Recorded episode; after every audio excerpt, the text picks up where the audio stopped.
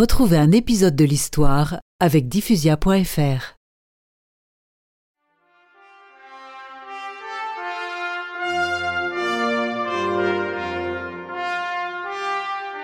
Ce 1er novembre 1305, en présence de Philippe le Bel, Clément V reçoit la tiare pontificale, qui est une couronne ornée de pierres précieuses des mains du doyen des cardinaux. Mais au moment où le nouveau pape est acclamé par les courtisans dans la magnifique église Saint-Just qui domine les bords de Saône, un bruit terrible interrompt la cérémonie. Mon Dieu Notre pape est à terre Il est mort Heureusement, cette femme se trompe.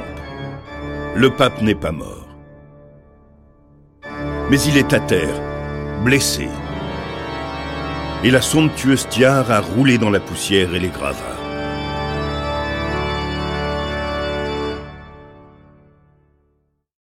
Sans raison apparente, un mur de l'imposant édifice vient de s'effondrer. On compte de nombreux morts.